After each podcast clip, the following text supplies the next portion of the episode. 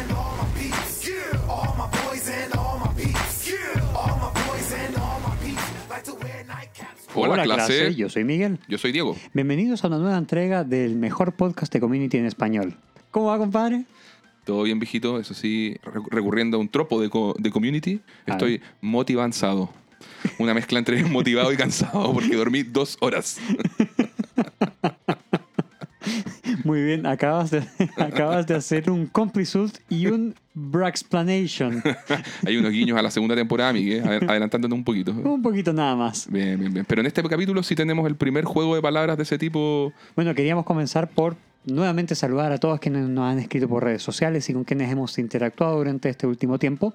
En particular también queríamos saludar a unos podcasts hermanos en inglés, por supuesto, eh, como Six Seasons and a Podcast, Muy bueno. Good Morning Grindel Mm, Mejor aún. y You Can't Disappoint a Podcast. También me gusta mucho. Todos, todos los podcasts son muy buenos. Somos una gran familia Por y, ahora somos parte de esa familia. Es tan eh, emocionante. Qué orgullo, qué orgullo. Sí.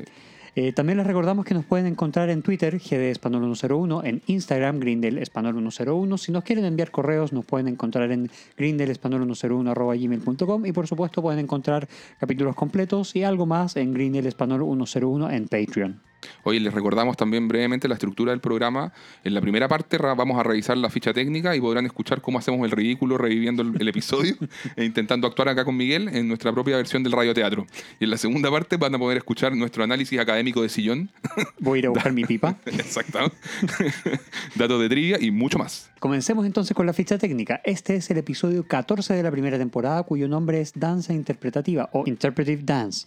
Se estrenó el día 21 de enero de 2010 y bueno, como ya sabemos, el creador y showrunner es Dan Harmon. Este capítulo fue dirigido por el conocido Justin Lin en su segunda colaboración en Community. Gran Después- director. Gran director y después de haber dirigido un excelente capítulo como fue Ave Batman. Nuestro primer capítulo donde rompimos la escala y le pusimos un 11. Exactamente. Eh, ya les habíamos comentado que este es el señor Rápido y Furioso, dirigió la 3, 4, 5, 6, retornará para dirigir la novena y tal vez quizás podría ser la décima también. Y en el comentario del DVD, respecto a este director, Dan Harmon dice que es un tremendo director, no solo un virtuoso de las escenas de acción, sino que también es muy bueno trabajando con actores, desarrollando personajes y, y contando historias. Le habría encantado, por supuesto, tenerlo en más episodios de la serie, pero se estaba volviendo demasiado famoso, demasiado popular y las agendas no cuadraban. Sí, de- oye, de hecho, la, la actriz Gillian, Gillian Jacobs, que es Brita, dice que, que los estudios lo tenían completamente buqueado o reservado por los próximos tres años. Así que, bueno, y de, de hecho, Justin Lin es quien dirige el que es considerado uno de los mejores episodios de toda la serie, que es el Paintball número uno, el episodio 23 de esta temporada, Miguel. Dentro de los productores ejecutivos, ya sabemos que contamos con los hermanos Russo, también con Neil Goldman, entre tantos otros. Y la guionista de este capítulo es Lauren Pomeranz, quien también escribió el capítulo Economía del Hogar, eh, de aquellas canciones de Some Worries, la banda de Bond. Grandes canciones, grande el reggae. Vamos a volver a eso, vamos a volver a eso. Siempre, yo no. I won't let go. Ay, ay. O este momento em- emotivo el que viene ahora, Miguel. Por supuesto, cuéntanos, Diego. Este es el último episodio de Liz Kakowski como editora de la historia. Oh. Ahora sí que sí, es el último, Miguel. Llegamos al momento, es la despedida de Liz del programa. Adiós, Liz. Gracias por todas tus contribuciones y por enseñarnos a quitarle el peso negativo a la palabra pene. Pene. Oye, la, la banda sonora es de Ludwig Goransson, maestro. Tremendo. Y el capítulo duró 20 minutos y tuvo un rating de 4.73 millones versus los 5.42 millones del capítulo pasado. Vamos con nuestra sección de Radio. Teatro. Iniciamos en la mesa de la sala de estudios. Annie le comenta al resto del grupo. Antes de comenzar, tengamos una reunión preliminar o preliminión sobre el dilema de la puerta trasera de la biblioteca. Eh, En inglés lo que dice es preliminary powwow o prelimiwow. y esto lo vamos a explicar después en la sección de análisis, Miguel. Aved obtiene su primera referencia meta, por supuesto, diciendo Claro. eso suena como una porno con Kate Winslet. Y Troya siente. y lo vamos a ver en la sección también de referencia a la cultura pop. Annie le responde, Abed, Iu. Cierra la puerta a las 5 pm y tendremos que dar una gran vuelta para ingresar. Ahora, si cambiamos nuestras reuniones a las 4 y media... ¡No! Dicen Troy y Brita al mismo tiempo. Troy dice, tengo una clase normal a esa hora. Es como matemáticas o cualquiera de las otras clases normales. Tengo que hacer algo poco importante, pero que nunca cambiaré, dice Brita. Annie dice, bueno, quizás alguien pueda pararse al lado de la puerta trasera y abrirle la puerta a los demás. Propongo a Pierce, dice Shirley. Brita pregunta, ¿dónde está? No lo he visto en todo el día. Todos se dan cuenta de que nadie sabe dónde está Pierce. Y Troy dice, Oh no, lo último que le dije fue púdrete. yo también, dice Brita. Y en ese momento ingresa Pierce a la sala de estudios diciendo, Buenos días. todos se alegran de verlo bien. Shirley y Annie celebran aliviadas. Brita dice, oh, gracias a Dios. Y Abed dice, sí, Sí. apretando el puño. Pierce sospecha y dice, Pensaron que estaba muerto, ¿cierto? todos al mismo tiempo. No. Y Abed dice, yo sí. Pierce dice, ¿tienen idea de lo castrante que es eso? No soy Mickey Rooney. No crucen sus dedos para ver si llego. Saben, cuando tenía 30, la gente me deseaba la muerte en mi cara. Eso se llama respeto. Brita, sacando un pelo de la chaqueta de Jeff, dice, "Mm, ¿quién es la morena afortunada? Su apellido es Importa y su nombre es Kete, dice, dice Jeff. A todo esto quiero destacar el trabajo de traducción que hace Diego, que es bastante mejor que los doblajes y que los subtítulos. Bravo Diego, bravo Diego. Aplauso para mí. Pierce le responde a Jeff diciendo, oh, mi tercera esposa es birracial. Brita intenta sacarle otros pelos de la chaqueta para evitarle problemas con otras chicas, pero Jeff le pide que se detenga, diciendo que no es problema, porque la siguiente chica reconocería que son suyos. Shirley dice, Jeff, ¿estás durmiendo con una mujer con la que ya dormiste antes? Jeff le responde, ¿no puedo ser acaso el amigo del grupo cuya característica distintiva son sus barreras bien definidas, como pitufo privado, discretocito o la Spice confidencial? Annie dice, pero si ella te gusta, ¿por qué la escondes? ¿No quieres que la conozcamos? Tenemos un acuerdo de mantener la discreción, dice Jeff. Eso es ridículo, dice Pierce. Obviamente es un tipo. Te equivocas, Pierce. Son dos tipos. A veces sí te deseo la muerte. Gracias. dice Pierce. El Y queda cumplido. feliz, por supuesto. y nos vamos a los créditos iniciales en su versión corta.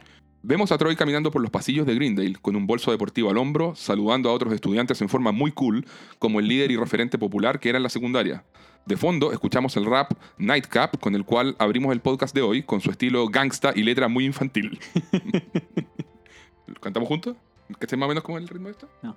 Es, es así, mira. Oh, my boys and oh, my peeps, yeah. Oh, my boys and oh, my peeps, yeah.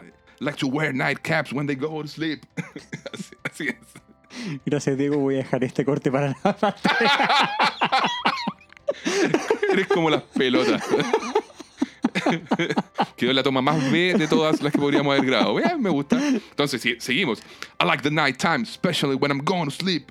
Got my milk and my cookies, all types of treats. Mama kiss me good night, tuck me in just to, just right. And don't forget to turn on my Scooby bright light. ¡Yay! Oye, la, la traducción de eso. Dale, Miguel, haz tú la Sí, traducción. la traducción de eso sería siendo como a todos mis muchachos y toda mi gente. ¡Yeah! A todos mis muchachos y toda mi gente. ¡Yeah! Les gusta usar gorritos de noche cuando se van a dormir. me gusta la noche, especialmente cuando me voy a dormir. Tengo mi leche y mis galletitas, todo tipo de golosinas. Mamá me da las buenas noches y me tapa bien. Y no olvides encender mi luz brillante de Scooby-Doo. ¿Cómo les gusta a Community hacer este tipo de ridiculeces? Es maravilloso. Sí. Bueno, luego vemos que Troy abre una puerta de par en par e ingresa a un salón donde hay un grupo de personas ensayando movimientos de danza. En una escena muy graciosa, Troy pide disculpas por el atraso, se quita la chaqueta y arranca sus pantalones de velcro en un solo movimiento, quedando solo con una tenida de leotardo, medias negras y parte superior ajustada. Troy comienza a ensayar danza moderna con el resto del grupo. La expresión facial y movimientos fluidos de Donald Glover son geniales. Sí, maestro. Hacemos un corte. Vemos a la profesora Michelle Slater caminando por un pasillo de la universidad cuando Jeff la intercepta y la saluda. Ella, sin mirarlo, sin detenerse y retomando la dinámica que vimos en el episodio de Halloween, le recuerda. No salgo con estudiantes, señor Winger, aunque usted ya no esté en mi clase de estadística. Luego ella ingresa a su oficina y Jeff la sigue al interior de la misma.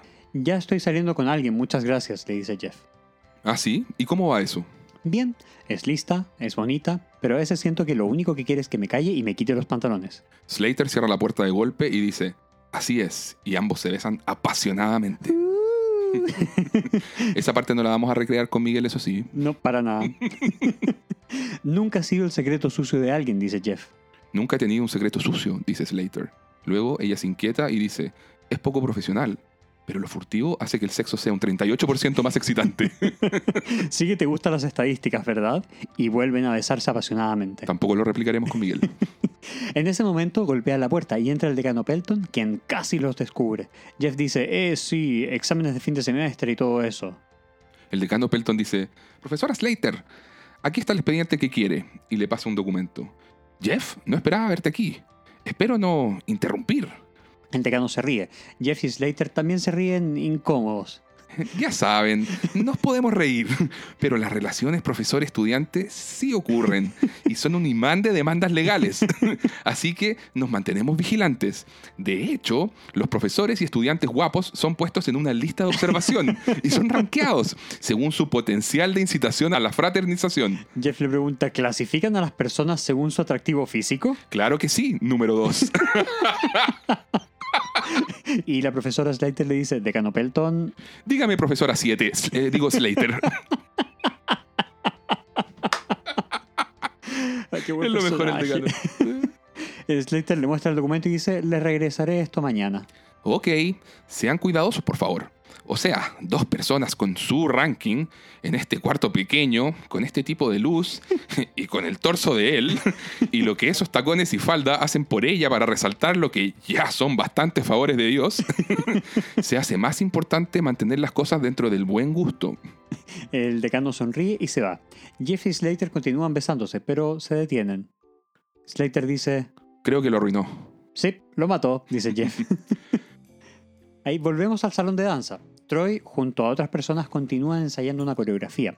La profesora de danza es Madame Leclerc, un nuevo personaje, quien dice, ya quiero que sea el recital, estuvieron todos maravillosos, especialmente tú, Troy. Troy dice, gracias, Madame Leclerc.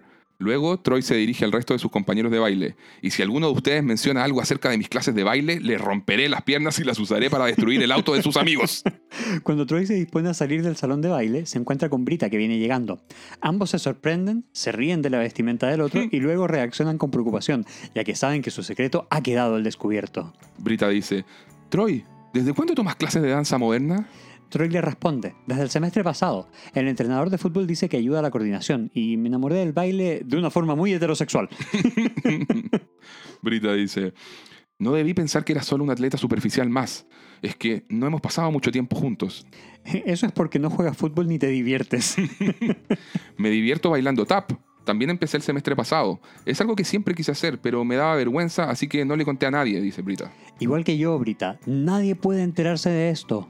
Troy, ¿a quién engañamos? Mira toda la energía gastada en ocultar algo que nos apasiona. Llevamos una doble vida.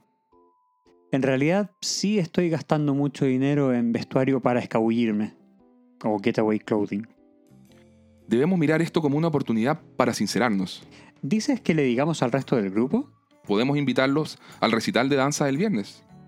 No lo sé, déjame pensarlo. Eh, se pone en una postura medio sugerente y dice, ok, hagámoslo. Mientras Brita le mira la entrepierna a Troy, él se enoja y ella le dice, Disculpa.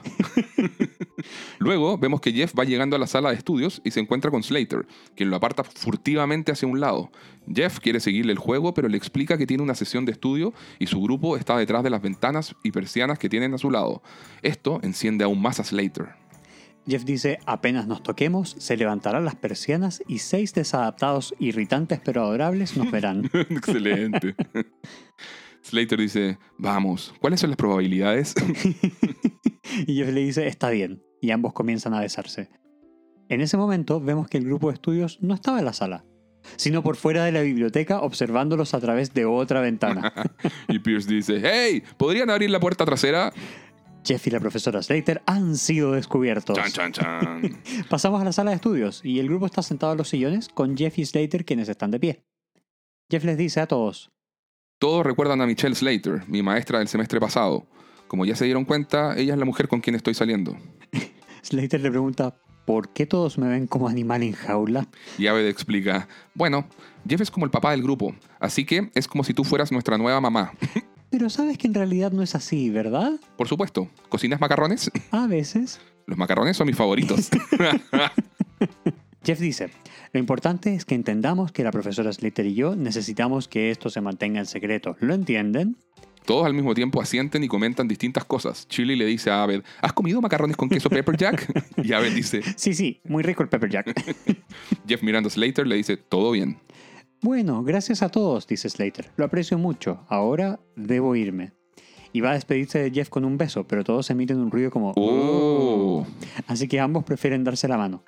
Adiós. Y Slater se retira. Pierce dice, bueno Jeff, has tomado un gran paso tirando las barreras entre estudiantes y profesores, como Rosa Parks. No creo que sea así, dice Jeff. Pierce intenta explicarle, pero Jeff prosigue. Siento que si tienes que explicarlo, entonces no es así. Shirley le comenta discretamente a Brita, ¿tu corazón estará bien con esto? Y Brita, un poco sarcásticamente, dice, intentaré buscar la forma de sobrevivir. Bueno, Brita, cambiando de tema y tomando a Troy de la mano, dice, hey, Troy y yo tenemos algo que queremos anunciar. Annie sorprendida emite un clásico jadeo. Y Brita lo descarta así totalmente. No, no, no, no. Hay un recital de baile el viernes y nos encantaría que fueran, porque desde el semestre pasado yo he estado tomando clases de tap. Todos se burlan de Brita. Eso es gracioso, dice Shirley. Pues no sé qué tiene de gracioso, dice Brita. Vamos, no nos burlamos de ti, dice Jeff, pero obviamente lo mantuviste en secreto porque viste la ironía en todo esto. ¿Ironía? Abed interviene. Bueno, no eres típicamente vulnerable ni femenina, y el baile se considera vulnerable y femenino. Dice esto mirando a los demás para ver si está interpretando correctamente el código social y los demás respaldan su explicación. Brita dice. No estoy de acuerdo. ¿Y Fred Astaire y Barishnikov? Jeff, todavía entre medio de una sonrisa, dice, "Ah, hay excepciones a la regla, pero incluso cuando Jerry Rice fue a Bailando con las Estrellas, Jerry Rice, dice Pierce. Oh, bueno, él me agradaba. Troy, en el intertanto, ha mantenido el silencio, observando toda esta conversación. Shirley le pregunta. Troy, ¿cuál es su secreto? Troy, complicado y dubitativo, dice, mi secreto es que yo sabía el secreto de Brita. Aved emite el mismo sonido de jadeo típico de Annie cuando ocurre algo sorpresivo. Troy dice, sí, la vi en su atuendo de baile y se veía ridícula. Así que la ayudé a proteger su vergüenza. Me alegra que lo haya revelado. ¡Bravo, Brita! Brita mirándolo fijo y de brazos cruzados. Gracias. Aparece en ese momento el decano Pelton, quien dice, Señor Winger, supe de su relación con la profesora Slater. Me gustaría verlos a ambos en mi oficina en media hora. Jeff sorprendido dice, pero ninguno de ustedes salió de aquí. ¿Cómo es posible? Bueno, está por todo Twitter. Y vemos a Pierce guardando su celular discretamente en el bolsillo de la chaqueta. Y van todos saliendo de la sala de estudios, mientras se escucha a Shirley comentarle a Annie, Brita en un tutú, ¿te lo imaginas? Brita detiene a Troy y le pide explicaciones. ¡Hey! ¿Qué fue eso? Pensé que íbamos a contarle al grupo juntos. Sí, cambio de opinión, dice Troy. Pero se enterarán en el recital. No participaré en el recital, voy a votar la clase. ¿Cómo puedes hacerme esto? Estoy demasiado decepcionada de ti. Hey, no puedes hablarme así. No eres Shirley. y Shirley no es mi mamá. Brita, no estamos en el mismo barco. Es esperable que las niñas bailen. Por eso Dios les regaló partes que se menean. Yo pasaría de ser mariscal del campo a ser el tipo que da más vueltas en mallas. Tengo mucho más que perder subiendo al escenario por ser hombre. Pues adivina qué. Un verdadero hombre no abandona a sus amigos, ni a sí mismo. Eres un bailarín, Troy. Es quien eres. Ya no, y se va de la sala. En su salida, se topa con otro estudiante, le pide disculpas y lo esquiva haciendo un giro de bailarín bastante gracioso. Me encanta ese momento. Más tarde, vemos a Brita en el patio, luchando con la máquina dispensadora de snacks, cuando aparece Shirley. Shirley dice, ¿alterada por lo de Jeff? No, no estoy alterada por... por algo de lo que no puedo hablar. Podemos hablar de lo que sea. Política, medicina, Jeff. Grande Shirley. Brita coge unas papas fritas y va a sentarse a una mesa. Shirley la sigue. Bien, ¿supiste que el sudario de Turín es en realidad? Shirley le interrumpe. Esto es lo que debes saber sobre Jeff. Perseguirte lo hacía mejor persona, porque tú siempre le hacías notar sus errores. Todo este tiempo estuviste preparándolo, endulzándolo, y ahora está en su punto. No estabas lista aún para tomar un sorbo. Eso no significa que querías que alguien más lo bebiera frente a ti. Brita dice, Shirley, yo no lo preparé nada. Nadie nunca lo hará. ¿Crees que la profesora Slater está recibiendo flores ahora? ¿Crees que irán al cine y se tomarán de la mano? ¿Visitarán a sus padres? No, lo único que los mantenía juntos era la emoción del secreto. Y ya que ahora salió a la luz, todo terminó, créeme. ¿Puedo preguntarte, como ama de casa afroamericana y divorciada, qué parte de ser un vago soltero blanco los hastiga tanto a ustedes? ¿A ustedes? ¿Qué quieres decir con ustedes? No puedo creer que pude decir eso. Mm, son las pequeñas cosas, ¿cierto? Estamos ahora en la oficina del decano Pelton, quien está en su escritorio y enfrente se encuentran sentados Jeff y la profesora Slater. El decano Pelton dice, Bueno, ahora que su secreto salió a la luz, llenaremos este formulario de relaciones profesor-alumno para que puedan seguir por su atractivo camino. Ni siquiera hemos admitido ser una pareja, dice Jeff. Todo esto está basado en rumores. Peor que rumores, la cuenta de Twitter de Pierce, quien dice que tiene 47 años y que enseña una clase de pilates solo para mujeres. Slater le dice, Jeff, está bien, ya se supo. ¿Y sabes qué? No me molesta, estoy contenta. Qué bien, dice Jeff. El decano Pelton comienza a llenar el formulario. Primera pregunta. ¿Hace cuánto que lo están haciendo? Oh, no me refiero a eso. Quiero decir esto, estar saliendo juntos. Unas cuantas semanas, dice Slater. El decano Pelton toma nota y continúa. ¿Y hace cuánto que están haciendo eso? Jeff dice, no tenemos que responder eso. El decano Pelton apuntando al formulario con ambas manos, como diciendo, es lo que dice aquí. Luego sigue. Ahora, esto es solo hipotético. ¿Considerarían pasar la noche con un tercero? Jeff lo interrumpe. Ahí no dice eso y le quita el formulario y lo miran con Slater. Wow, sí dice eso. Solo exploramos sus opciones, obviamente, sin planes. Por mientras pondré por definir. TBD. Llena el formulario y sigue con sus preguntas. ¿Se describirían como novia y novio? Slater y Jeff responden al mismo tiempo. Slater dice sí y Jeff dice... Eh, Slater queda mirando a Jeff y le dice, ¿qué? Es solo semántica, ¿no? Dormimos juntos cada noche las últimas tres semanas. ¿Cómo me describirías? Como la mejor amiga del mundo. Slater dice, bueno, creo que tenía la idea equivocada respecto a nosotros. Pero ¿sabes qué? Esto es bueno. Debería salir con un adulto. Nos vemos. Se levanta de la silla y se va. Michelle, dice Jeff. El decano Pelton hace un gesto como de una garra felina. Slater cierra la puerta y Jeff queda sin saber qué hacer. El decano Pelton dice, traeré el formulario de rompimiento. Luego vemos a, a Michelle Slater trabajando en su oficina cuando suena la puerta e ingresa Jeff. Jeff confiesa, me asusté con eso de la etiqueta de novio, tengo miedo a los compromisos. Qué original, dice Slater. Mira, las grandes verdades no son originales. La verdad es Ketchup, es Jim Belushi. Su trabajo no es volarnos la cabeza, es estar al alcance. La verdad es que me pongo claustrofóbico cuando las cosas se oficializan. Actúas como si yo fuera una atrapamoscas, dice Slater. Yo no quería ni necesitaba más que lo que ya hacíamos. Entonces volvamos a ello. Cierro la puerta. Ya no puedo, porque tú apelaste a la amistad, dice Slater.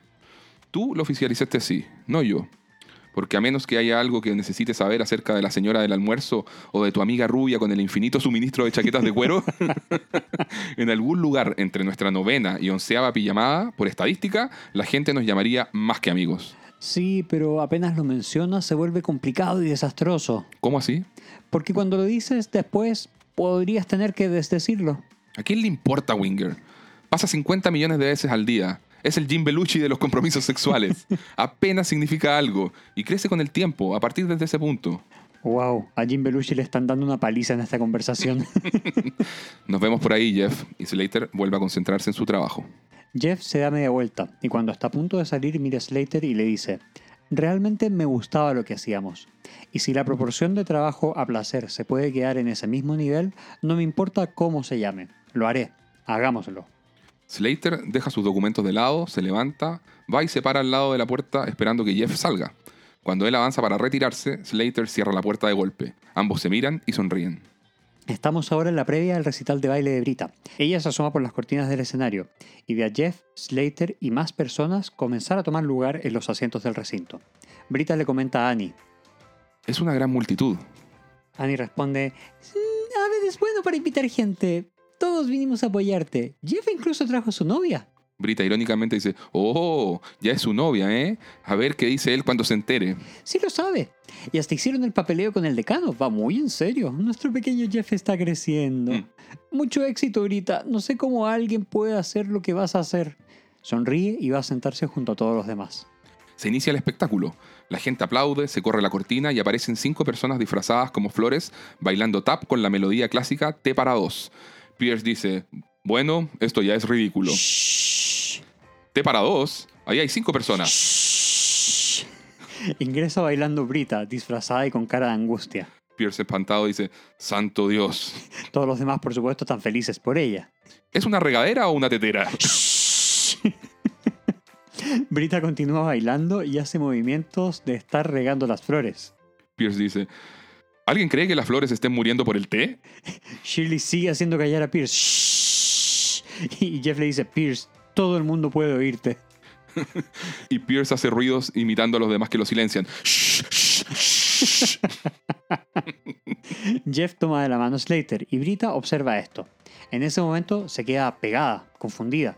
Sigue repitiendo incesantemente el mismo paso en un loop eterno. Sí. El público comienza a notar que pasa algo raro. Madame Leclerc intenta hacerle un gesto para que atine a regar la última flor que queda en el escenario. Vemos que por el lado del escenario está Troy, que murmulla ¡Riégala! Annie pregunta ¿Qué sucede? Esto es muy vergonzoso, dice Pierce.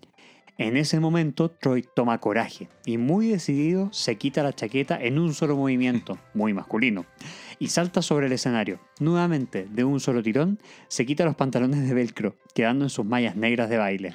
Uh, giro en la trama. Plot twist, dice Pierce.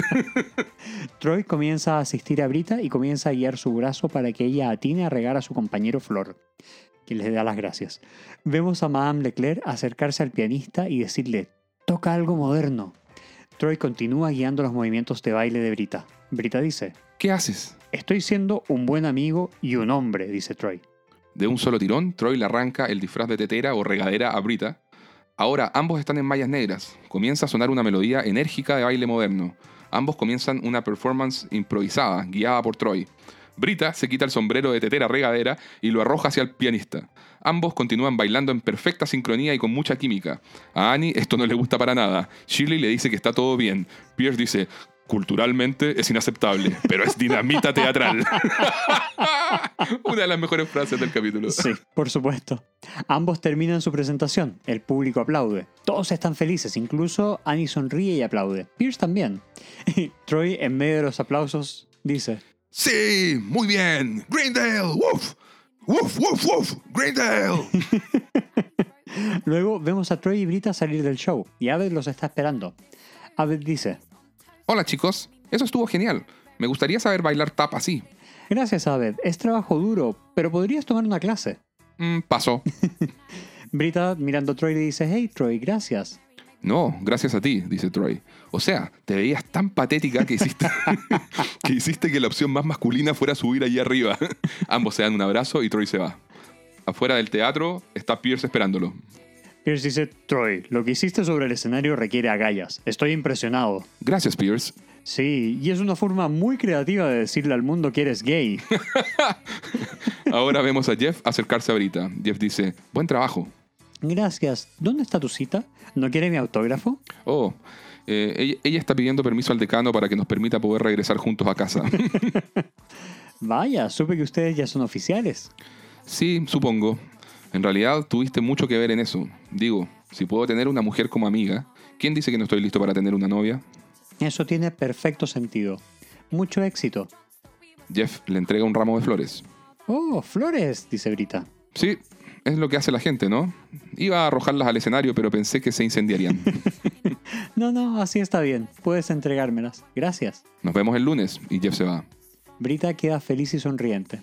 Vemos que la cámara se desplaza hacia el escenario donde aparece Aved bailando tap, absolutamente solo, sin público ni música real.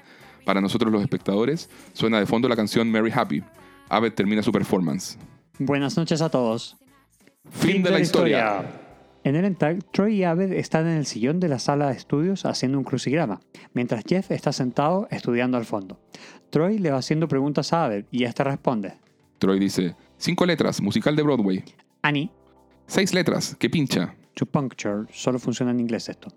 Abed responde. Pierce, Filtro de agua que empieza con B. Brita, Aquí va una difícil. Elena de... Troy, que es en inglés la palabra para Troya. Y Troy dice, buena, ni siquiera había escuchado esa última. Uno de los dos hermanos actores, Bridges, cuatro letras. Lo divertido es que a cada una de las palabras Jeff había estado prestando cada vez más atención. Esta palabra ni Troy ni Abed la saben, y Jeff, que no puede creerlo, interviene. Vamos chicos, ¿no ven el patrón ahí? ¿Lo ven? Es Bo, Bo Bridges. Son todas cosas que pueden ver en la TV. Excepto por Pierce, eso es un equívoco. Troy dice, me encantan los equívocos. Y Abed responde, me encanta el Karl Lebowski. Fin del episodio. Pasamos al análisis de la historia entonces. Tenemos dos historias, Miguel. La historia A es la de Jeff y su profesora de estadística del semestre anterior, Michelle Slater, y nos enteramos de que ambos han estado saliendo juntos hace un tiempo ya, y que si bien les encanta la idea de mantener la relación en secreto, esto no dura mucho, y pronto se encuentran lidiando tanto con las formalidades de Greendale, o estúpidas formalidades de Greendale, como también con algunas inseguridades propias de Jeff respecto a tener una relación con nombre y apellido más allá de lo casual. Y también con el resto del grupo, quienes deben hacerse la idea de esta nueva realidad, sobre todo Brita. quien también es protagonista de la historia B junto con Troy. Ambos descubren que asisten a clases de danza, Troy hace clases de danza moderna y Brita de tap. Brita intenta animar a Troy a que ambos pierdan el miedo y le cuenten a los demás de su afición, pero al notar que el grupo se burla de Brita cuando ella revela su verdad, Troy decide mantener su secreto bien guardado. Oye, Brita es como un puente entre ambas historias, Claro. porque conectan al final cuando ella realiza su presentación de baile. Sí, y ella es la que gatilla todo al, al paralizarse cuando ve a Jeff y Slater tomarla, tomarse de la mano. Claro, como una pareja real. Y eso lleva a Troy a vencer sus miedos para ayudar a Brita a salir de esta situación vergonzosa en la que estaba. claro. Y bueno, después esa, esa presentación que Maravillosa. es una dinamita Teatral, una teatral. dinamita te- teatral. Saca chispas y miles de aplausos. Oye, y finalmente Brita y Jeff eh, tienen como un pequeño momento de cierre en que él le confiesa que el darse cuenta que puede tener una amistad con ella fue el primer paso para ahora tener una novia de verdad. Claro. ¿Qué te parecen las historias, Diego? Cuéntame tú, Miguel, sobre la historia. Mira, en el caso de la historia A vemos que la premisa se- está basada en este tropo de cine y televisión conocido como la relación amorosa secreta. Mm, que puede deberse a distintos motivos. Por ejemplo, en Friends vemos que Mónica y Chandler pasan casi una temporada completa oculta- ocultando su relación. Eh, y esta es una premisa que se aprovecha muy bien para la comedia. Eh, en este Mm. caso, los otros cuatro amigos se van enterando uno a uno y se da la situación graciosa al final entre Phoebe y Chandler, como para tratar de eh, doblegarse mutuamente. Sí, un, O- un duelo de, de fortaleza Por supuesto, mental. por supuesto. Como también en How I Met Your Mother, donde subvierten este tropo cuando la relación entre Ted y Robin ya, habían ya había terminado, pero no hallaban la manera de contarle a los demás en vísperas de la boda de Marshall y Lily. Claro. Por lo que habían decidido mantener su ruptura en secreto y aparentar ante los demás que seguían juntos. En este caso, al contrario de lo que es el tropo, vemos que el secreto no es el estar juntos, sino el haber terminado. Claro, esa es Y la en, la, subversión. y en la misma How I Met Your Mother vemos cómo se mantiene la relación en secreto entre Robin y Barney en algún momento. Cuando uno decía que iba a tomar clases de crochet, Barney iba a tomar clases de crochet, mientras Robin iba a algún taller de alguna otra cosa y bueno, en fin. Mm. Eh, esto es, como podemos ver, algo muy, pres- eh, muy presente en todas las sitcoms. Claro. Oye, volviendo a Community, eso sí, eh, no sabemos cuánto ha durado en secreto la relación entre Jeff y Slater. Fue algo que ocurrió evidentemente fuera de pantalla, así que el tropo es solo un punto de partida en este caso. Claro. Porque ambos se ven súper expuestos rápidamente dentro del, de- dentro del episodio. Lo que ocurre entonces es que deben empezar a lidiar ellos mismos eh, con, con esta situación, dilucidando qué tipo de relación tienen hoy y qué quieren tener a futuro. También deben lidiar con el decano Pelton y sus estatutos ridículos, como decíamos. Oye, el guion de esta historia yo creo que, que es bueno, fíjate. Eh, destaca el, el mencionado hecho de... Creo que eso es lo que más me llama la atención, fíjate, que toma y desecha rápidamente el tropo de la relación secreta. Claro, lo usa Creo- como un gatillante. Claro. Porque otras series, como, como bien veíamos, quizás habrían jugado mucho más tiempo con esto. O sea, habrían estado varios capítulos o quizás hasta una temporada completa. Y acá deciden rápidamente moverse hacia la verdadera temática del episodio, que es la madurez en las relaciones de pareja. Claro. Eh, sorprenden ahí ciertas conversaciones entre Jeff y Slater porque se sienten bastante reales. O sea, como una conversación que uno podría tener con, con la pareja, efectivamente. Bueno, que es una de las cosas que nos gusta mucho de Community, que sin Sí. dejar de lado la comedia no le hace asco a problemas de la vida real. Eh, exactamente. Oye, y Slater la tiene clara. Así no, no busca algo complicado, pero tampoco quiere una relación adolescente. O sea, des- descarta de plano eso que dice Jeff al decano de que es la mejor amiga del mundo porque duerme con él. eh, y no, para, Jeff- para Slater eso no vale. Claro, mientras que Y- para Jeff, tú puedes ver que reconoce su propio miedo al compromiso, que es el Jim Belushi de los miedos de pareja. O sea, Lo ¿quién no lo ha dicho alguna cliché, vez? claro. claro. Y Por su parte también vemos que Brita cambia drásticamente su manera de ver a Jeff cuando lo ve en una instancia de estabilidad amorosa que sale de lo que ella esperaba de Jeff. Claro, tampoco es que Jeff y Slater sean un tremendo ejemplo de pareja, estos son los pequeños pasos de bebé. Mm. Eh, pero ya se va poniendo a Jeff en otra instancia más madura respecto a lo que veíamos en un principio. Claro, claro.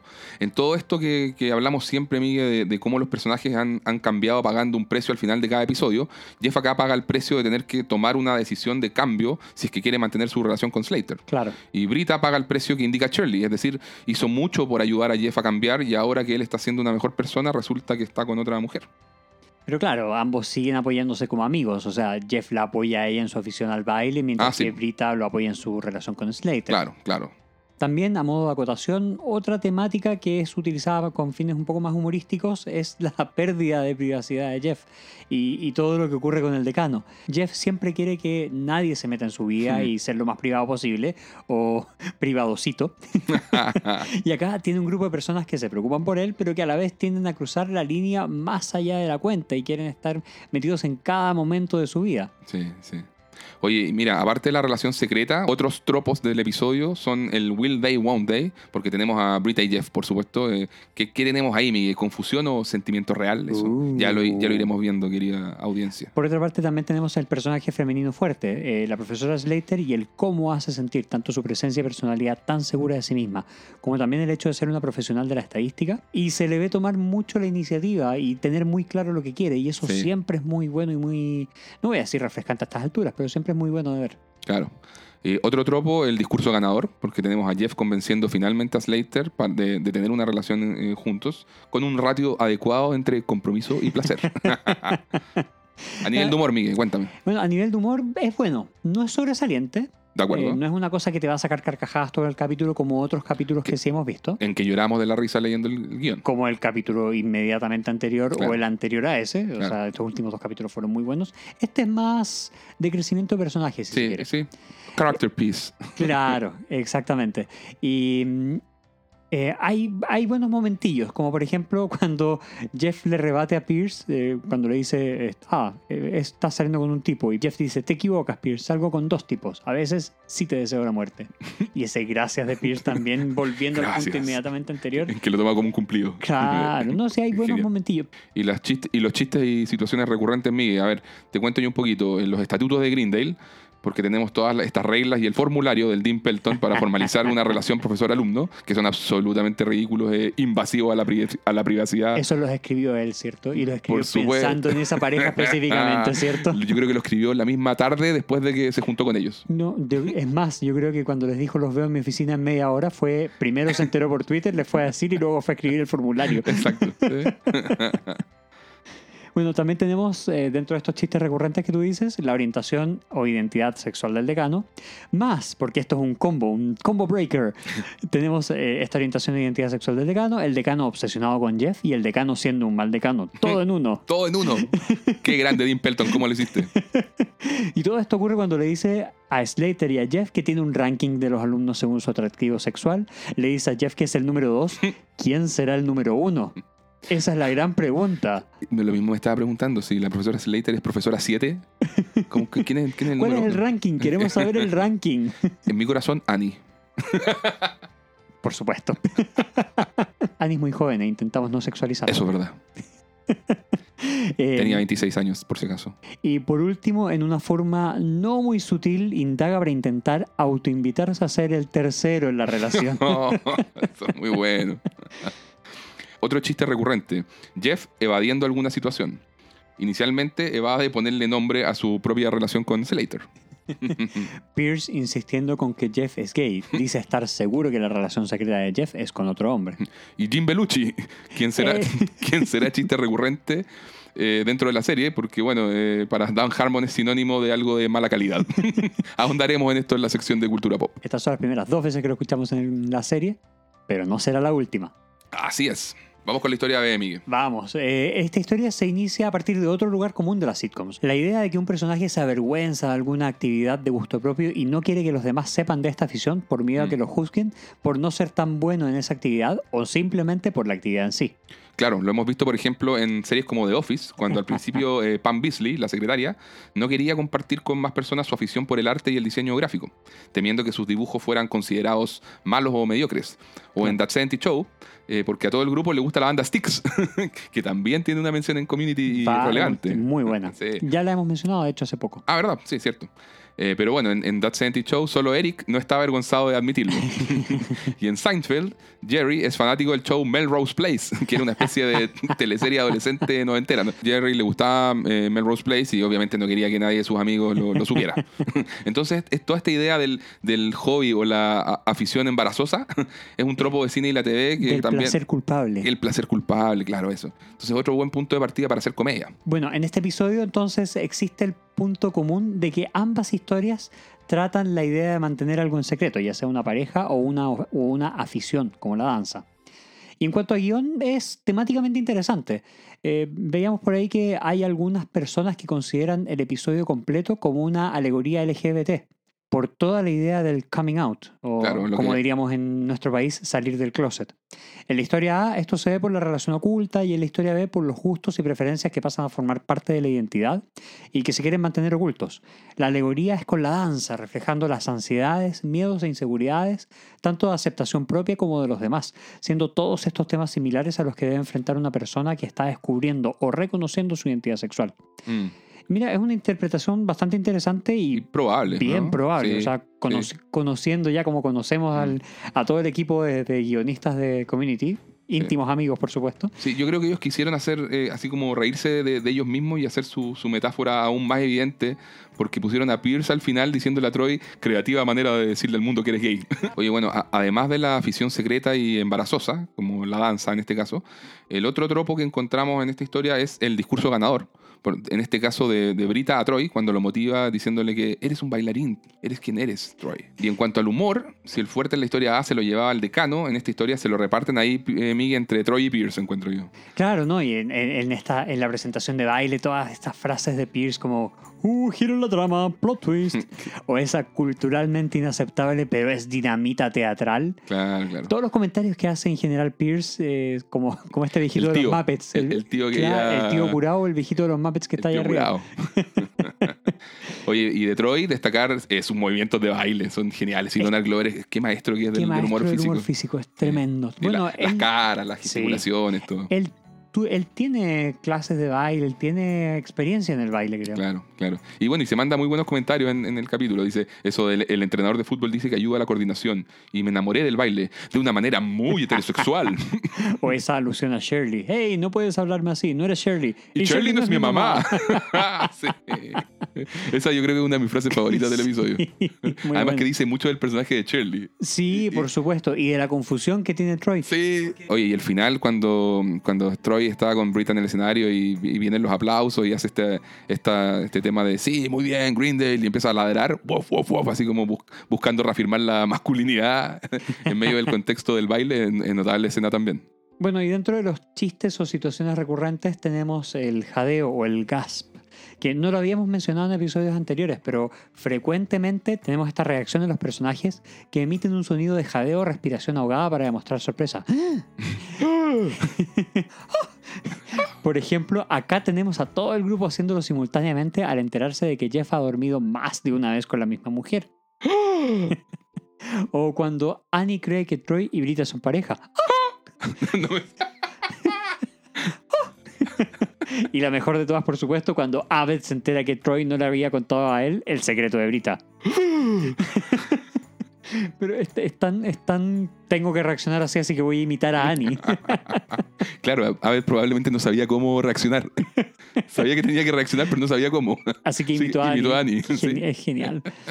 Eh, y claro, también tenemos a Brita y sus situaciones raras e incómodas. En este caso, cuando queda congelada en escena al ver a Jeff con Slater.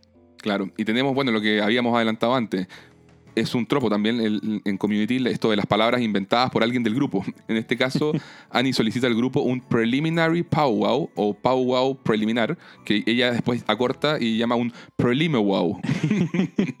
Oye, y, y esto es interesante, averigüé, porque tampoco sabía lo que era un powwow. ¿No? Y no, y tiene dos acepciones. La primera es que es una celebración en que se reúnen varios pueblos indígenas de Norteamérica a cantar, bailar, etc. Por supuesto. Y la segunda, la, que es la que aplica a nuestro episodio, es que es una, discus- es una discusión acerca de algún tema que involucra a alguna persona o evento para el cual se requiere un acuerdo rápido. Esa es la esencia, que tiene que ser rápido. Rápido, aquí y claro, ahora. Claro. Entonces, bueno, dos chistes que funcionan más eh, en inglés. Cuéntame, Diego, ¿cómo se relaciona el título del episodio con todas las historias que vemos? El título Danza Interpretativa dice relación directa y evidente con la historia B, debido a la afición de Brita y Troy. Pero fíjate, Miguel, que creo que la parte de interpretativa del título también puede hacer referencia al cómo Jeff y Slater interpretan su relación, Mira, en qué están hoy y para dónde van como pareja. Entonces, bueno, quizás estamos ahí haciendo como un reaching too far, pero creo que podría ser una interpretación in- interesante, ahí media leyendo entre líneas. ¿Qué opinan ustedes? Cuéntanos en nuestras redes sociales. Exacto. Oye, Miguel, ¿y qué elementos subversivos o meta tienen estas historias? Vamos ahí compartiendo opiniones. Bueno, como habíamos visto en la historia A, eh, el par- esta parte en el tropo de la relación secreta, que es muy antiguo en el cine y la televisión, pero lo destruye de inmediato, lo Mm. usa y lo desecha. Sí. Subvierte la expectativa en el hecho de decir, no vamos a dedicar varios episodios a ser cómplices con la audiencia en esta relación secreta, Claro, sino que la hacen explotar en los primeros 10 minutos. Claro. O sea, los protagonistas ya este tropo lo desechan de inmediato. Mm. Y luego el episodio pasa a tratarse de otra cosa, pasa a tratarse de cómo lidiar con la relación, qué es lo que cada uno quiere, y se comienza a dar esta pista de que podría haber un posible triángulo amoroso. Entre Jeff, Slater y Brita, claro. Por supuesto. Una, una buena subversión de expectativas creo que ocurre al final también, cuando Troy le dice a Brita que su desempeño estaba siendo patético e hizo que para él saltar sobre el escenario a ayudarla bailando en mallas se viera como la opción más masculina. Claro, dentro de los elementos meta, Brita manifiesta explícitamente que no ha pasado mucho tiempo con Troy. Y esto es así, o sea, en 14 episodios esta es la primera ocasión en la que los guionistas los parean juntos en una historia. Sí. Oye, cuando Slater se refiere a Brita como esa rubia en tu clase de español con la provisión infinita de chaquetas de cuero, totalmente meta. Sí. Es como hacerle notar a la audiencia que, que, que cómo el equipo de vestuario de la serie mantiene esta característica que es bien consistente de vestir a- al personaje de Brita de una misma manera. ¿no? Y hay dos momentos que Abed, nuestro maestro meta, por supuesto, eh, tiene en este episodio que son maravillosos. Como cuando Abed explica a Slater el rol de Jeff como personaje dentro del grupo. Bueno, Jeff es como el papá del grupo, así que es como si tú fueras nuestra nueva mamá. claro. Y el otro sería cuando Abed explica la situación del perfil de Brita como personaje y lo contrasta con su interés por la danza, diciéndole que no es típicamente vulnerable ni femenina, siendo que el baile se considera que sí es todo eso. Claro, claro. Oye, y en el ENTAC, cuando. Qué buen enta, me gusta mucho. A mí también. Es muy rebuscado, sí. Muy rebuscado. Sí, sí, sí, sí. Pero bueno, cuando Troy y Ave están haciendo el crucigrama, cuyas respuestas consisten en cada uno de los nombres del grupo de estudio, se quedan atascados en, en la pista cuya respuesta debiera, debiera ser eh, Jeff. Claro. Y vemos a Jeff de fondo sorprendido y es como desesperado, indicando que es obvio que el tema es cosas que ves en la TV, que no es el tema tampoco, ofreciendo como solución el nombre de Bo, el actor hermano del el actor eh, Jeff Bridges. Jeff, Jeff Bridges, claro, claro. Eh, continuando en el fondo el- este meta chiste confuso, Abed dice Adoro el Gran Lebowski, que es justamente un film protagonizado por Jeff Bridges, no por Bo Bridges. Y por último, llevando ya la confusión, la confusión meta al último nivel, Troy expresa su aprecio por los misdirects, o que son, que son los equívocos. Y en el fondo dice esto cuando ya toda la escena ha sido un gran equívoco y te, y te siguen dando señales para un lado, luego van para el otro, confusión tras confusión.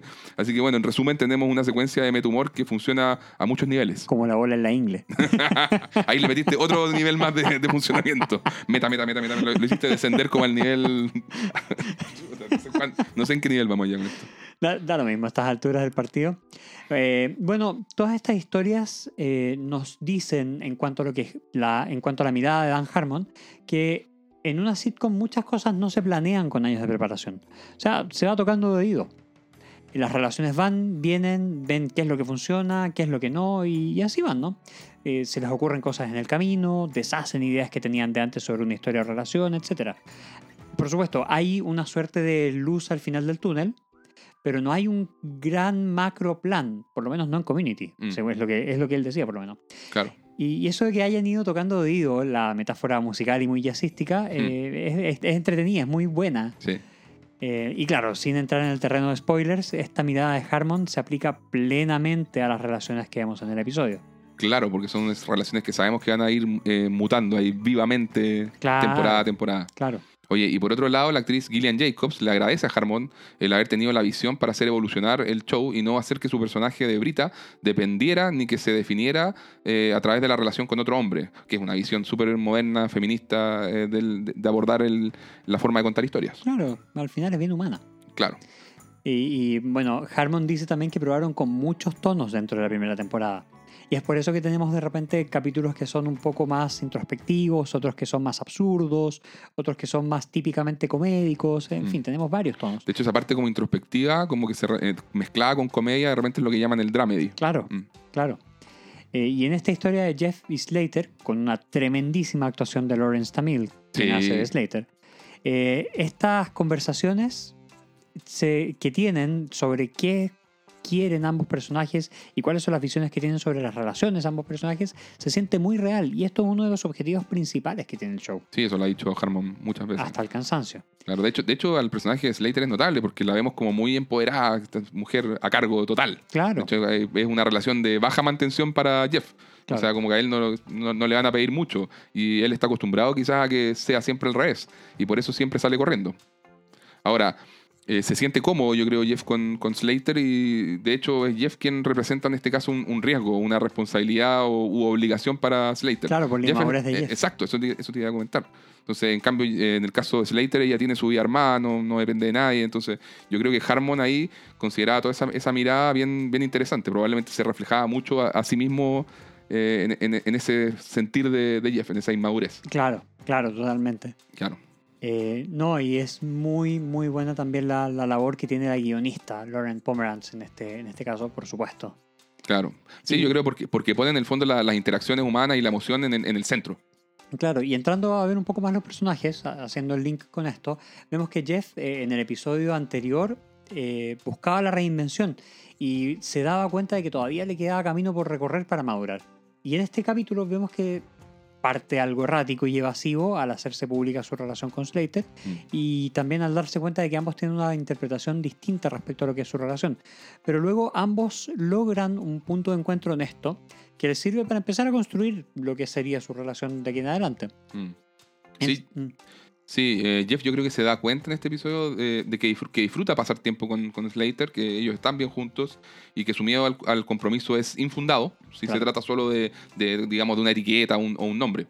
Pero Slater es súper clara en que tampoco acepta niñerías. Claro, igual. Son- eh, no, eh, no son solo amigos, como, como le, le dijo al. Yo creo que eso fue lo que le, le enojó a ella. Ese, ese, no, es la mejor amiga del mundo. O sea, no, no, yo no te estoy pidiendo proyecciones ni nada, pero efectivamente somos dos adultos en una, en, en una relación y como eso no se puede desconocer. Compórtate como tal. Y es un muy buen crecimiento que vemos desde el capítulo de las ferias de transmisión sexual, donde, decí- donde decía que prefería pipicito sobre tenemos que hablar cada vez. Aquí cambia radicalmente eso. O sea, vemos que madura de forma importante, de forma relevante. No, no, no se queda en este pipicito. Sí, de hecho, hacia el final del episodio eh, vemos este notorio avance que, que dices tú en, en Jeff. O sea, en la presentación de, de baile, primero se le ve de la mano ya con, con Michelle. Claro. Y luego al final de la presentación, Jeff le reconoce y le agradece a Brita su rol en esta evolución, ya que si es capaz en el fondo de tener una amiga, puede entonces también tener una novia. Y bueno, eso sí, Miguel, ahí queda como el, el, el- el siguiente paso en la evolución de esto, porque la cara de Brita al recibir las flores como que te comunica algo más. Eh, no vemos tanto al Jeff antiguo en este capítulo. Ese, ese tipo sarcástico, cínico, eh, inmaduro, sí, pero profundamente dañado y con una coraza altísima. Eh, no olvidemos tampoco que esto es una sitcom y es importante para la serie que un Jeff en versión más madura continúe siendo chistoso o hilarante. Eh, las probabilidades están del lado de que por cada capítulo en que Jeff avance algo, vamos a ver otro en el que retrocede. No en uno a uno, porque si no, no hay evolución, pero esa va a ser la sensación general, avance y retroceso, Sí. como en la vida misma. Tropezar con la misma piedra varias veces es parte del viaje y por supuesto de nuestra diversión. es cierto. Te cuento un poco sobre Brita, Miguel. A ver, respecto a Brita y Jeff primero. Es es in- innegable que aquí la mano de Shirley hizo, hizo de las suyas. Shirley fue quien se metió en su cabeza. Sí. Porque le- eh, primero Brita le dice, Shirley, yo no lo preparé nada, nadie nunca lo hará, ¿crees que la profesora Slater está recibiendo flores ahora? ¿Crees que irán al cine y se tomarán de la mano? Eh, sí, eso fue lo que pasó. ¿Crees que visitarán a sus padres? No, le dice. Lo único que los mantenía juntos era la emoción del secreto y ya que ahora salió a la luz, todo terminó, créeme. Y, luego al final, Brita queda en shock al ver a Jeff de la mano con, con Slater y al ver que Jeff le regala flores.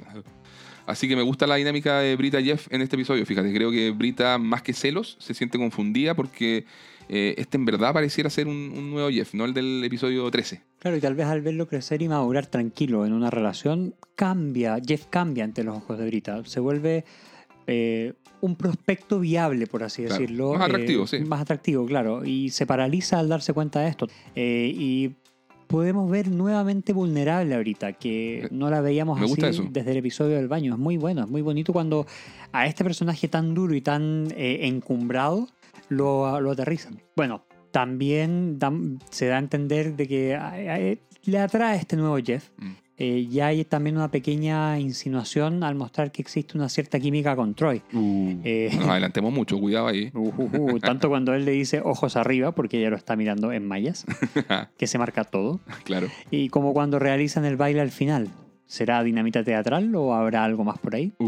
Ahora lo que encuentro, fíjate, eh, más interesante es que por fin tiene una historia con Troy. O sea, sí, me nos faltaba, faltaba eso. sí. O sea, bueno, ahí recordemos que Harmon y el equipo creativo de a poco han ido buscando crear historias en que paren a, a los distintos personajes para probar la dinámica entre ellos y profundizar los lazos de amistad.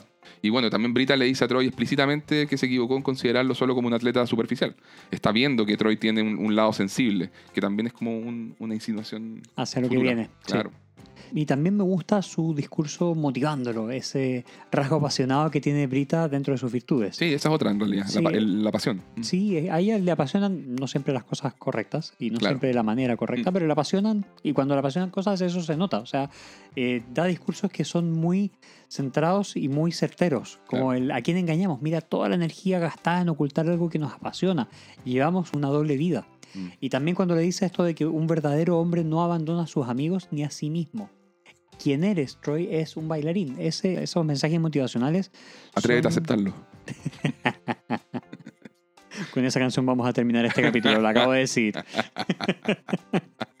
Oye, y te cuento un poco sobre Troy.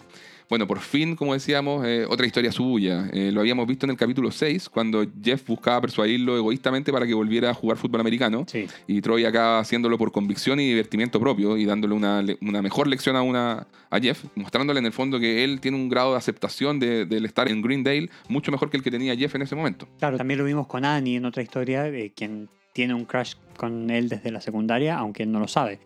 Y, en- y ahora lo vemos con Brita. Y de hecho, él explica que no se había relacionado con ella porque no juega fútbol ni sabe divertirse. Y este, este fútbol, el que gatilló su decisión de comenzar a bailar. Al Claro. final de cuentas, su entrenador le había pedido esto para que mejorase la coordinación y se enamoró muy masculina y heterosexualmente del baile. sí, me Eh, encanta el ladrido al final, como decíamos. La proyección de masculinidad. Al final, Troy también es un, como casi todos acá, Troy también es un tipo muy inseguro que tiene dudas respecto a su propia visión ante el mundo y es por eso que necesita reafirmar, en este caso, algo que cree que está atentando contra su imagen de masculinidad. Exacto, sí, es muy cierto la inseguridad. Oye, eh, te cuento, Donald Glover estudió cinco años de danza en la Escuela de Artes, eso lo comentan Danny Pudi y Gillian Jacobs al hablar sobre este episodio. Y lo otro es que Harmon dice que fue intencional lo de Troy en este capítulo. O sea, el plan era aprovechar los multitalentos de Donald Glover. Empezar ya como a sacarlo del molde, del molde de jugador de fútbol americano y que la gente viera todas estas otras habilidades que en forma natural tiene el actor. Mm, Como la danza, el canto, claro. Eh, quizás aún en la primera temporada el personaje no es tan tridimensional, está más contenido en ese sentido, pero bueno, es algo que se va a ir dando en el tiempo. Pero Harmon decía que en esta etapa por lo menos sí querían eh, que, el- que él, Donald Glover, pudiera como abarcar más territorio como personaje, no solamente el tema del, del jock, del jugador de fútbol. Claro. Entonces, y que, y que la gente se fuera dando cuenta de, de eso. Oye, mira, qué interesante, el tipo baila, canta muy bien y todo eso. Entonces, que en el fondo mostrara repertorio. Entonces, bueno, afortunadamente el personaje de, de acá para arriba siempre va en ascenso. Cuéntame, Chile, Miguel. Bueno, ella es quien le insiste ahorita en cuanto al tema de los sentimientos por Jeff. Le hace esta suerte de Inception. Eh, además, por supuesto, también le da apoyo a Annie, tratando de darle calma cuando ellas están viendo este baile con tanta química Claro. entre, entre Brita y Troy. La dinamita teatral. La dinamita teatral. Y porque ella sabe que a Annie le gusta Troy y que Annie no está contenta de verlo bailar con toda esta parafernalia. Claro. No vemos mucho más de Shirley en este capítulo. Pero tiene un rol importante igual. Siento que todos tienen su pequeño rol importante y su pequeño granito de arena. Sí, os- mira, ahora que justo vamos a hablar de, de Annie, yo creo que vemos poquito de ella. No sé qué tan relevante es ella en este capítulo, por ejemplo. Es un, es un rol que el, que el que tiene ella que solamente sirve tal vez para crear el juego de palabras, eh, para dar a conocer este problema de, de- de la puerta de la biblioteca y después para darle todo este apoyo a Brita, pero a la vez eh, metiéndole esta inseguridad a Brita. Claro, claro, sí, es verdad, es un, es un buen aporte eso. Por otra parte, vemos que Abed es un personajazo. Aunque aparezca Siempre. muy poquito en el, en el capítulo, puede robarse cada escena en la que está. Qué facilidad que tiene para robarse el show, a ver. Es impresionante y ahí se nota el cariño con el que lo escribieron. Sí, sí. Porque El baile final. El baile maestro. final, eh, todas las, todas las eh, partes meta, eso Mm. que dice que le encantaría saber bailar, pero no quiere tomar una clase y sabe bailar. Sí, sí. Oye, ¿qué crees? Ahí se va a entender que lo estaba ocultando igual que Troy. Uh. Cosas que no sabremos. Pierce, punto altísimo humorístico, con toda su incorrección política y racismo de siempre, o la forma de contar el chiste que tiene Che- Chevy Chase siempre funciona. Y, y al final es eso. O sea, él eh, a su manera y en su interpretación de las cosas, igual acaba apoyando ahorita y a Troy. De hecho, cree que Troy salió del closet. Claro, porque en su mente bailar es gay. Claro, claro. No olvidar además que por culpa suya se supo lo de Jeffy Slater, lo filtró por Twitter. Qué divertido que use Twitter. Sí. Oye, y además Pierce tiene maneras algo, eh, ¿cómo decirlo? Arcaicas de considerarse respetado por los demás, porque para ello deben desearle la muerte a la cara. ¿Alguna vez eso fue estándar, Diego? O sea, ¿Alguna vez tú escuchaste a tus abuelos decir, oh, Para sí, nada. Pa- no sé a dónde lo sacó. qué ganas de, de que... a ¿Habrá alguna cultura milenaria de la que no sepamos en que desearse la muerte a la cara era se- señal de respeto? Diego, te deseo la muerte. No he, ter- no he terminado vikingos, a ver si lo pillo por ahí, Miguel. claro. bueno, y por último vamos a hablar del Dimpleton. En este caso no vamos a hablar de Chang porque no aparece en el episodio. Y hay algo bien curioso viendo reacciones, viendo video reacciones en YouTube. Que hay personas que se sienten muy incómodas con el decano. Sí, que sí, yo- también lo he Yo creo que es un poco también el papel que tiene él. Mm. Eh, por lo que no lo consideran todo lo gracioso que nosotros lo hacemos. En general la gente se ríe mucho con Jim Rush. Eh, estamos hablando de una minoría, por supuesto, en estas video reacciones, pero se ha notado. Eh, el hecho es que no, solamente, no son solamente Pierce y Chang los que incomodan, sino también ciertos, ciertas actitudes y ciertos comentarios del Dean Pelton, Claro. que tiene que ver mucho con esta, esta búsqueda de hacer el bien, llevarlo tres pueblos más allá y poner una solución totalmente incorrecta. eh, Fuera de la caja, como dijiste tú alguna vez. Claro, eh, ante un problema que es más o menos común. Claro. Pero, pero bueno, en este episodio el decano regala muchísimas perlitas humorísticas que ya mencionamos. Sí. Eh, Oye, una cosa así es que ah, para Dan Harmon, Jim Ratch es una máquina de la comedia y un favorito de los guionistas. sí. Todos querían escribirle líneas de diálogo al Dean. De hecho, dicen que es un perfeccionista el, el actor, Jim Ratch, y que saca la mayoría del trabajo en una sola toma. ¿En Y luego improvisa tomas alternativas. ¡Wow! Una, no, una máquina. Una máquina de la comedia. Esa fue la frase de Harmon. Tremendo. Y otro dato, Miguel, sobre el decano, para, como para cerrar el capítulo decano, es que en su oficina vemos un tazón y una foto de un perro pug, no de un dálmata como habríamos podido esperar. Bueno, pasando ya a los datos duros que nos gusta entregar cuando hacemos estos episodios, vemos que dentro de los personajes que aparecen por primera vez están Madame Leclerc, llevada a la pantalla por Twink Kaplan, que tiene la única aparición en la serie y que es recordada por la película Ni Idea o Clueless. Claro. ¿Y qué personajes secundarios retornan? Tenemos a la profesora Michelle Slater, interpretada por Lauren Stamile, por lo que así se pronuncia por lo que leí por ahí. Y bueno, esta fue, fue la, la segunda de cinco apariciones en Community. Tiene 64 créditos en IMDb, incluyendo series como Burn Notice, Grey's Anatomy, Chicago Fire, America- American Horror Story, Veronica Mars. Uy, ¿cuándo en Verónica Mars? no me Ah, acuerdo. en, la- en el 2019. ¿Qué es lo que ocurrió en 2019, Miguel? En 2019 fue la última temporada que actualmente la están dando en HBO y verdad, se me había olvidado, yo vi esa serie, esa temporada ¿Y ahora te acuerdas? y ahora me acuerdo. Bien, sí. Un, capi- un capítulo, Sí, nada, sí, uno, sí. Sí. Bueno, también actuó en CSI en Nueva York y Miami, en Scandal, en The Mentalist, Criminal Minds, Boston Legal, Law and Order y The West Wing. Muy buen rol el de la profesora Slater, ¿cierto? Sí, es una suerte de femme fatal, pero también de mujer empoderada. Sí. O sea, atrae, intimida, pero no por eso deja de lado el sentido del humor. Sí. No, grandes frases como la del 38%.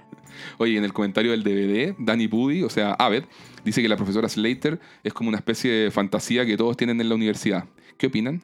Yo fíjate que comparto 100% la apreciación de Danny Pudi. Por supuesto, una, una profesora sexy. Sí, sí. O sea, imagín- nosot- imagínate nosotros en el colegio. Uh, no. ¿Te, te acuerdas de la profesora de música que llegó cuando estábamos en el último año? Lo recuerdo, sí. lo Pobre recuerdo. mujer. De hecho, pobre mujer. Vamos con los escenarios, Miguel. Eh, dentro de los escenarios recurrentes tenemos la sala de estudios F, los pasillos de Greendale, la cafetería, la oficina del decano Pelton, la oficina de la profesora Slater, que ya la habíamos visto en el episodio 7, a punto de ser manguereada por Shirley. Y dentro de los escenarios nuevos tenemos el salón de clases de baile y el teatro, que aparece en la presentación final. Claro. Oye, en las canciones tenemos Nightcap de Jax Slade, que suena cuando Troy va llegando a su clase de danza. Es el Harmon dice que la idea de este rap, que fue el que cantamos en el radioteatro, ¿Cantamos tú solo? o cantamos, cantamos yo solo. bueno, Harmon dice que la idea del rap la escribieron él con Joe Russo. Joe dijo, All my boys and all my peeps, yeah. Algo que sonaba muy bien ahí, muy gangsta. Y Harmon, así como boludeando, dijo, Like to wear nightcaps when they go to sleep. Así, le gustaría usar gorritos de noche cuando se van a dormir. Y que dijo eso así como muy de la nada. Y ambos se, se mataron de la risa y le sonaba infantil, adorable, en contraste con toda la actitud violenta de este tipo de música y de calle. Así que quedó. Qué bueno. bueno, también está T for Two, esta composición de 1925 eh, hecha por Vincent Yeomans, que es la canción que baila Brita disfrazada como tetera regadera cuando está regando estas cinco eh, flores. Claro. Y la última canción es Mary Happy de Kate Nash, que suena al final cuando Abed queda solo bailando tap sobre el escenario. Existe una pequeña conexión con el episodio 12, el de Navidad Laika, cuando el decano decoraba a Greendale con la frase que le encantaba repetir, Mary Happy. y otra conexión adicional ocurre entre el artista Kate Nash, quien interpreta la canción, con nuestra querida Alison Brie o Annie. Pues ambas luego actuarían juntas en la serie de Netflix Glow. La Una de- muy buena serie que lamentablemente fue cancelada antes de la grabación de su última temporada. Lamentable. Y esa era lucha libre femenina, ¿no, Por Miguel? supuesto. Pasemos entonces, Miguel, a la sección de trivia y datos anexos. La exnovia de Dan Harmon tomó una clase de baile en el Community College al que asistieron. Ambos tomaban en conjunto una clase de español.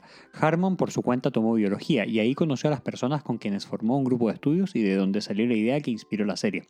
Harmon siempre dice que inscribirse en el Community College fue su manera de intentar salvar esa relación. Tenía 32 años. Mira.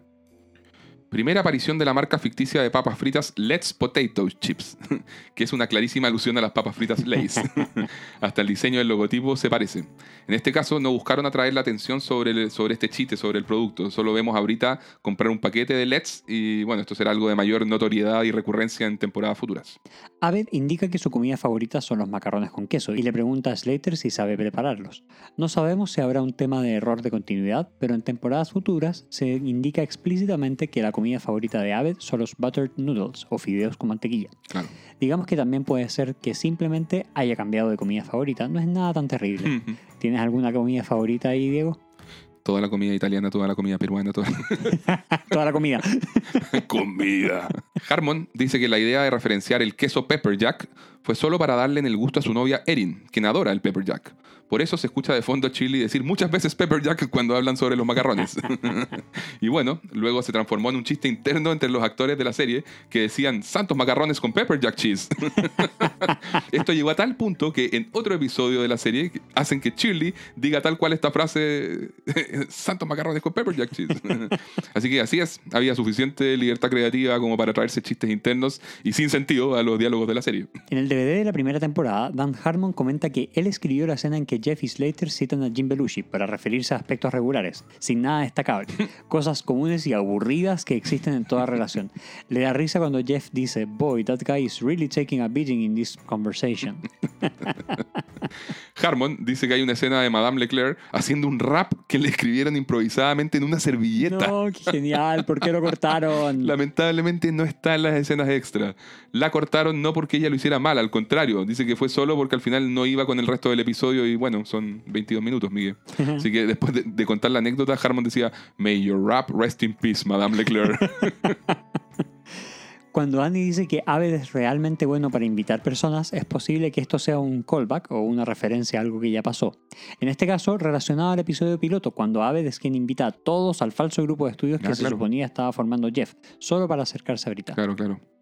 Durante la secuencia de, de baile final entre Brita y Troy, Brita arroja su sombrero de tetera o regadera al pianista. Si se fijan bien, el sombrero le cae a un pianista que es distinto al de escenas anteriores. De hecho, pocos segundos antes habíamos visto a Madame Leclerc pidiéndole al, pian- al pianista original tocar algo moderno. Además, luego hay un error de continuidad porque aparece el sombrero sobre el escenario. ¿Será el mismo pianista que estaba en el episodio de Glee? Me pregunté lo mismo, y no, y no es broma. Gillian Jacobs dice que hicieron varias tomas del baile final con Donald Glover y como en cuatro de ellas acertó de lleno en el pianista al lanzar su sombrero. Excelente puntería, Brita. Danny Pudi tomó clases de tap en el college, de ahí que su baile final fuera bastante bueno. No era su primera vez. Bueno, sobre el ENTAG, Harmon dice que fue escrito a última hora. No sabían qué hacer. Alguien dijo lo del crucigrama y listo. Luego de comunicarles a los actores que la idea central eran los equívocos o misdirects, aplicaron cuotas de improvisación para armar la escena final. Qué maestro. Dentro de las referencias a la cultura pop y cultura general, vamos uno y uno, Diego. Dale. Welcome Back Cotter, de una serie de televisión de 1975 a- al 79, que cuenta la historia de Gabe Cotter, un profesor que decide volver a sus raíces en los barrios bajos de la ciudad de Nueva York para hacerle clases a un grupo de adolescentes problemáticos en la misma escuela donde él estudió. Un dato, Miguel. Uno de los adolescentes de la escuela es interpretado por John Travolta en su primer rol estable y recordado. Esto fue dos años antes de su salto a la fama con Fiebre de Sábado por la Noche. La serie se referencia en forma sutil e indirecta al inicio en la pizarra blanca de la mesa de estudios, la que está detrás de Annie Shirley. Allí podemos leer Thanks and Welcome Back Cotter. Además viene a ser una referencia meta, pues se trata del equipo creativo de la serie, dándonos la bienvenida a nosotros, los espectadores, a esta segunda mitad de temporada de la serie. Kate Winslet, actriz británica ganadora del Oscar en 2009 por el film The Reader. Algunos de sus papeles más conocidos son Criaturas Celestiales en 1994 de Peter Jackson, Titanic en 1997, que la hizo famosa a nivel mundial, Little Children de 2006, Steve Jobs de 2015. El próximo año la veremos en Avatar 2 de James Cameron. Me la pierdo sin falta. No seas así, nos gusta Avatar, Diego. Es una película muy popular y no nos gusta alienar a la gente. Oh, Miguel tirando chistes internos de la temporada 6. Qué- Queridos amigos, de la temporada 6. Ya, dale nomás. Annie al inicio dice, antes de comenzar tengamos una reunión preliminar o preliminión sobre el dilema de la puerta trasera de la biblioteca. Es un chiste que involucra a la película Titanic porque existe el debate popular de si había suficiente espacio o no en la puerta sobre la cual estaba Rose en el mar, como para haber albergado también a Jack y así evitar que muriera. Entonces el dilema sobre la puerta trasera podría tanto interpretarse como un chiste sexual como a la vez tener el mencionado alcance con Titanic. Además suena sofisticado como el personaje de Rose porque la palabra utilizada en inglés es conundrum, que Oh. suena más elegante que decir dilema. Claro. Así que Aved junta los puntos como solo él podría hacerlo y ahí tira su comentario sin filtro de que parece una porno con Kate Winslet. Dios mío, que tenemos que explicar cosas difíciles cuando Muy habla Aved. difíciles. A, a ver, nos, nos complica todo.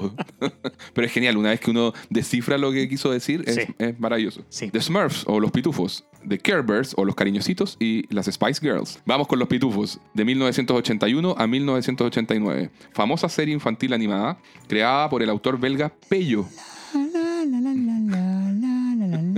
Muy bien, Miguel. Muchos crecimos viendo a los pitufos en aquellas largas maratones de dibujos animados en los años 80 y escuchando al villano Gargamer decir, ¿Cómo los pitufos?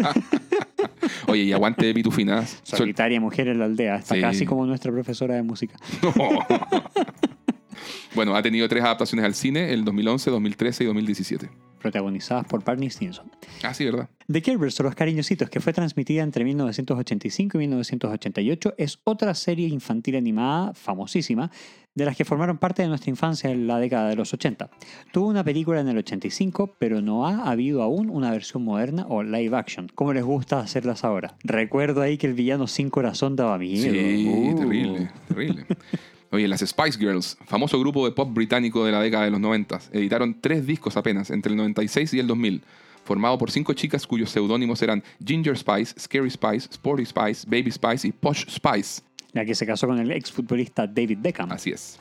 Las consideraron como parte de la segunda invasión musical británica en Estados Unidos, que tuvo lugar dura- durante los 80-90. La primera había sido, por supuesto, la liderada por The Beatles en los 60. La única e inigualable, por supuesto. Eso sí, el impacto mediático de las Spice Girls fue mundial. Instauraron el concepto del girl power o poder femenino en la cultura pop. Y además de los millones de ventas eh, en branding y merchandising asociado, han realizado dos giras de reunión, la última de ellas en 2019. y no olvidar aquella película maravillosamente horrible que había. Oye, bueno, todas estas referencias ocurren cuando Jeff dice, ¿no puedo acaso ser el amigo del grupo cuya característica distintiva son sus barreras bien definidas, como pitufo privado, discretocito o las Spice confidencial? Esa es una gran frase. Es muy buena. Mickey Rooney, actor y animador estadounidense de cine, televisión, teatro, que nació en 1920 y murió el año 2014. Ganador de dos premios Oscar, ambos honoríficos. Tuvo una carrera de más de 80 años desde la época del cine mudo, con comedias y musicales tanto en el cine como en Broadway. Tuvo una vida privada tumultuosa, que se movió entre el éxito a corta edad, las múltiples adicciones, sus ocho matrimonios, ¡Ocho! Wow. casi tanto, bueno, uno más que Pierce, ah, ¿verdad? y las malas inversiones financieras que lo llevaron a la quiebra en 1996. Eso sí, ha pasado a la historia como uno de los grandes talentos de la era dorada de Hollywood. Al inicio, cuando todos pensaban que Pierce podría haber muerto, él considera esto castrante, exige respeto y dice, no soy Mickey Rooney. Fallaste por un matrimonio, Pierce. Sí. Oye, Fred Astaire y Barishnikov. Primero, Fred Astaire, eh, quien vivió entre mil- 1899 y 1987. Fue un actor, cantante y bailarín y animador estadounidense. Es ampliamente reconocido como el mejor bailarín del siglo XX, wow. Siendo uno de los más influyentes en cine y TV. El American Film Institute lo designó la quinta mayor estrella masculina de todos los tiempos. Mm. Grabó un total de 31 musicales, 10 de ellos junto a la actriz y bailarina Ginger Rogers. Títulos como Top Hat de 1935 y Swing Time de 1936 son considerados filmes revolucionarios dentro del género musical. Y por el otro parte, Mikhail Barishnikov, nacido en Letonia en 1948, es un bailarín, coreógrafo y actor. Es considerado el mejor bailarín de ballet del mundo. En 1974, durante una gira en Canadá, pidió asilo político para no volver a la Unión de Repúblicas Socialistas Soviéticas. Y, y desde entonces se radicó en Canadá y luego en Estados Unidos. Como actor, logró una nominación al Oscar en 1977 por el film The Turning Point o Paso Decisivo. Tanto Aster como Barishnikov son ejemplos que indica Brita para ejemplificar casos de excelentes bailarines masculinos y así incentivar a Troy. Rosa Parks, de 1913 a 2005, fue una activista afroamericana, figura relevante del movimiento por los derechos civiles de Estados Unidos. El 1 de diciembre de 1955, Rosa Parks se negó a cederle el asiento del autobús a un hombre blanco, tal como la ley lo exigía en aquel entonces, y fue encarcelada acusada de perturbar el orden público. En aquel tiempo, los afroamericanos iban sentados atrás, con una línea divisoria respecto a los blancos que iban sentados adelante. Los asientos de al medio podían ser usados por personas de raza negra solo si ningún blanco los reque- los requería. Este incidente llevó a Martin Luther King a liderar la protesta de los autobuses en Montgomery, Alabama. Después de 382 días de protestas, se logró terminar con la segregación racial en los autobuses, desencadenando además el inicio de nuevas protestas contra otras prácticas de segregación vigentes. Pierce dice, "Ah, bueno Jeff, has tomado un gran paso tir- tirando las barreras entre estudiantes y profesores, como Rosa Parks. y bueno, Jeff claramente le, baja, dice que la comparación no tiene nada que ver. Jerry Rice y Dancing with the Stars. Jerry Rice es un exjugador de fútbol americano, considerado el mejor jugador de la historia en la posición de wide receiver o ala abierta. Dancing with the Stars o Bailando con las Estrellas de 2005, programa de baile basado en la versión británica Strictly Come Dancing, en que distintas celebridades de la TV son emparejadas con bailarines profesionales para aprender y ensayar coreograf- coreografías y luego competir semana a semana en rondas de eliminación para determinar al ganador definitivo. Jeff lo referencia cuando dice hay excepciones a la regla, pero incluso cuando Jerry Rice fue a Bailando con las Estrellas y Pierce dice Jerry Rice, o bueno, él me agradaba. La idea de Jeff es recordarles que incluso alguien muy masculino como Rice no estuvo exento de algún tipo de prejuicio por participar como bailarín en ese show. Claro. Y llegamos a Jim Belushi, Miguel, actor estadounidense de cine y TV, además de comediante y músico. Tuvo algunos roles interesantes en la década de los 80, como en Thief de Michael Mann, de Mendigo a Millonario, muy buena comedia con- con- de, de Eddie Murphy. El musical La tiendita de los horrores, también tremenda comedia. O En Salvador, de Oliver Stone. Pero en los 90 hizo comedias comerciales olvidables, muchas de ellas estrenadas directo en video. Y a contar de los 2000 se dedicó a la TV, logrando una cierta popularidad con la sitcom According to Jim del 2001 al 2009. Como decíamos, la profesora Slater y Jeff lo mencionan como ejemplo de algo muy común y corriente, sin nada particularmente destacable. No será la primera vez en Community que, se cite a, a este actor, y ya que es una suerte de chiste recurrente. No, no, Nanette. Es una película de 1930 dirigida por Clarence G. Badger. Es una comedia musical de Broadway que fue adaptada al cine por primera vez en 1930, aunque lamentablemente ya no existen copias conocidas de esta versión. Posteriormente volvió a ser adaptada en 1940 y luego en 1950 se adaptó bajo el nombre de T para 2 o T for Two, siendo protagonizada por la legendaria actriz Doris Day. Posiblemente el número musical más famoso de esta obra sea justamente T para 2, la canción que Brita baila disfrazada de tetera o regadera. Hmm. Además, la referencia a Pierce directamente en la misma escena, al decir T para 2, yo veo cinco personas allá arriba. Bob Bridges, actor estadounidense reconocido por su rol en Los fabulosos Baker Boys de 1989 junto a Michelle Pfeiffer. También participó en Jerry Maguire y la serie Homeland. Es además el hermano del también actor Jeff Bridges, referenciado en el ENTAC por Jeff como uno de los equívocos. La respuesta correcta no era Bo, sino que su hermano Jeff, protagonista de El Gran Lebowski, lo cual nos lleva a... The Big Lebowski o El Gran Lebowski, película muy buena de 1998 dirigida por Joel y Ethan Cohen, que como muy bien decía Diego es protagonizada por, Jeff Bridges, además de John Goodman y Steve Buscemi. Qué tremendo casting. Sí, Eh, y aparte es la película favorita de Diego. acá. sí. Jeff, el dude Lebowski, es un hippie buena onda cuya única preocupación en la vida es jugar bowling con sus amigos Walter y Donnie. Shut the fuck up, Donnie. Sin embargo, cuando es confundido por un multimillonario del mismo nombre y unos matones lo golpean y orinan su alfombra, decide buscar compensación por los daños, entrando en una vorágine de enredos y sinsentidos que resultan casi imposible de explicar. Abed menciona este film en el ENTAC diciendo adoro al gran Lebowski. Bueno, Abed, nosotros, Nosotros también. también. Oye, Miguel, ya, momentos favoritos. Juegue. Las frases de Pierce en la presentación. Sí, qué, qué maestro. Yo me voy a quedar con el formulario del DIN. Tremendo, tremendas preguntas. Sí. Y con ese giro que hace Troy como bailarín para esquivar a la alumna cuando se va después de decirle ahorita que se retirará de la danza. Ese es un momentazo porque ese, ese es como el me retiro indignado. Exactamente, sí. Y, y es puro humor físico, o sea, es tan maravillosamente visual. Sí, sí, sí, sí, sí, sí. ¿Qué dices tú? Nuevamente te pregunto, ¿sobrevive la premisa a los estándares de 2021? Sí, sin, duda, y creo que es más, lo que hablábamos en algún momento de, la alegoría LGBT, con todo lo que comentamos esto del coming out, y creo que ya en 2021, fíjate que no sería necesaria ni, ni siquiera la alegoría. O sea, probablemente uno de los personajes sería abiertamente gay o lo descubriría en el transcurso de la, de la serie. Claro, Y sería Troy probablemente. tal vez, sí. Yo creo que sí. Y, y de hecho eso, de nuevo, voy a recurrir nuevamente a la serie Sex Education. ¿Ya? Lo, ahí lo tocan precisamente y tocan que hay un personaje que como es muy machito, muy bully Ya. y él va descubriendo que todo esto eh, oculta un algo más allá que es su conflicto con el reconocerse gay o bisexual en este caso. Claro, claro. Entonces, claro, como dices tú, aquí tal vez probablemente habría un- una persona que tendría este rol abiertamente y no sería necesaria esta alegoría. Claro, y, y fuera de eso tenemos en el fondo como algunas de las frases políticamente incorrectas de Pierce que estuvimos repasando y todo eso. Sí, Sí. casi todas Casi esas todas. frases. Hoy día no tenemos que hablar tanto de esto porque Chang no aparece en el capítulo. Ay, qué raro eso, sí, nuevamente. Sí. Oye, vamos con el bonus track. Migue, ¿has tenido una profesora hot? Bueno, que- ya, ya hablamos de la, pro- de la pobre profesora de música, que, insisto, le pido perdón a nombre de toda nuestra Generación y colegio. Y colegio. Incluido, incluido los profesores. Oye, ¿y no te dice algo estas dos palabras? Investigación de operaciones. Tres palabras. Eh, voy a apelar a la quinta enmienda. y- Ah, ¿qué? Where are your balls, Miguel? y no voy a incriminarme a mí mismo.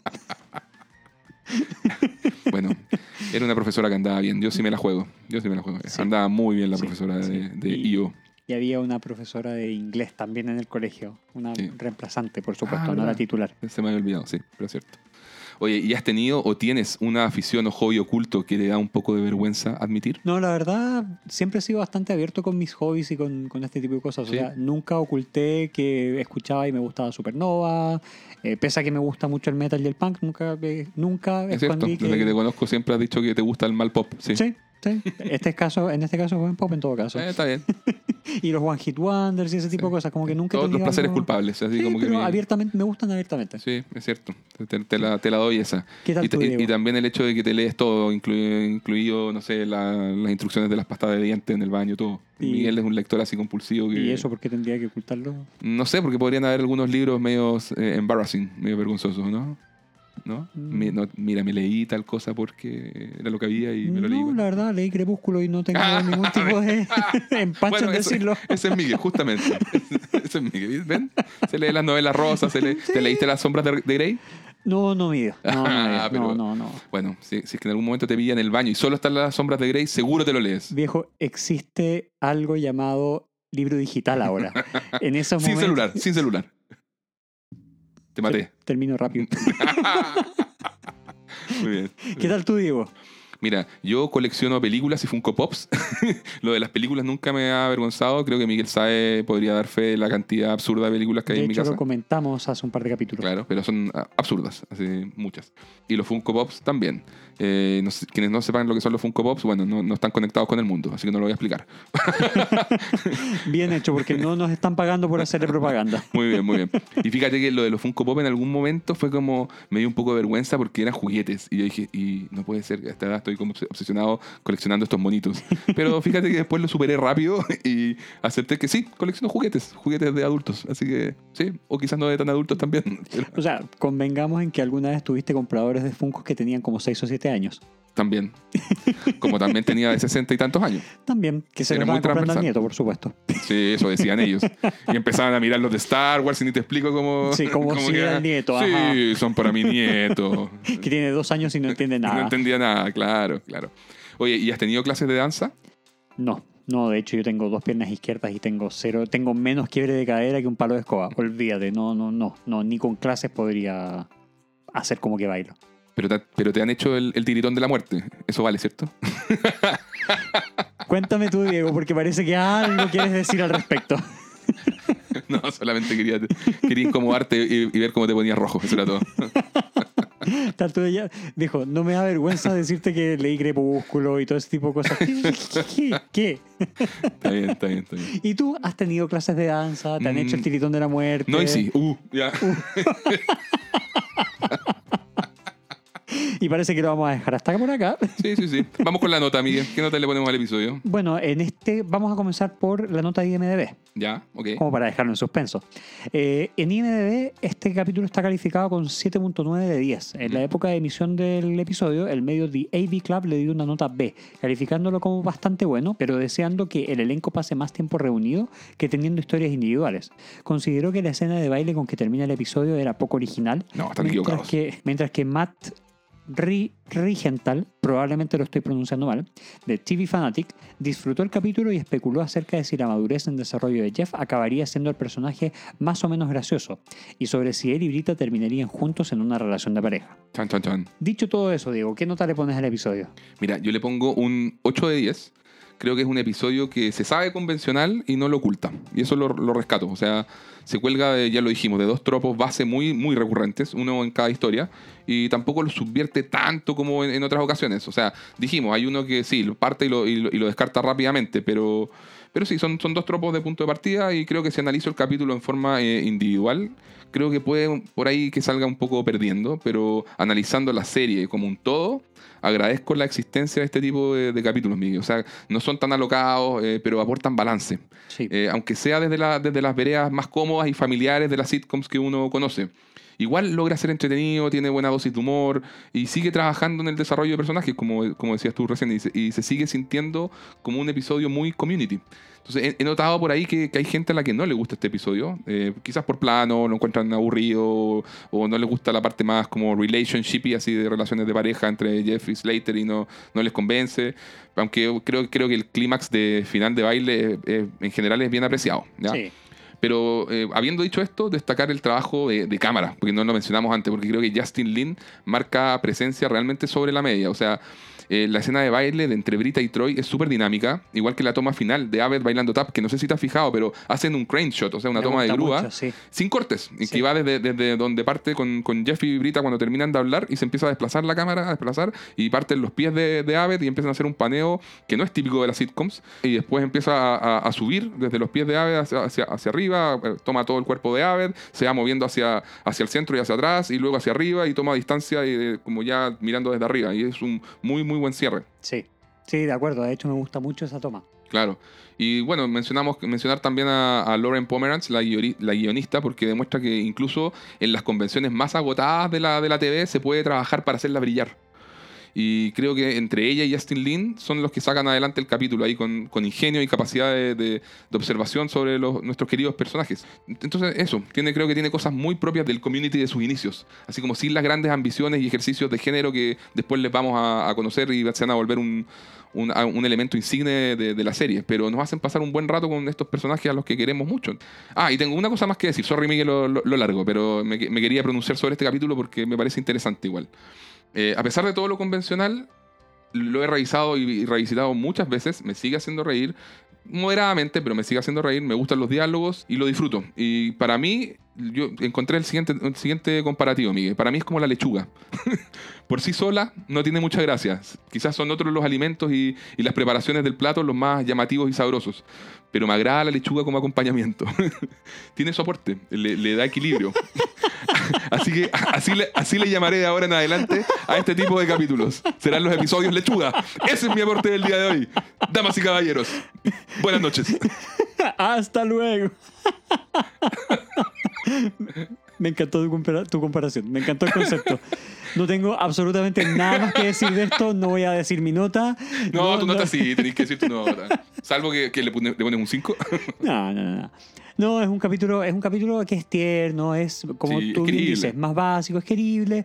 Eh, a mí en lo particular no me gusta tanto el, el tema de relaciones eh, de pareja, Mm.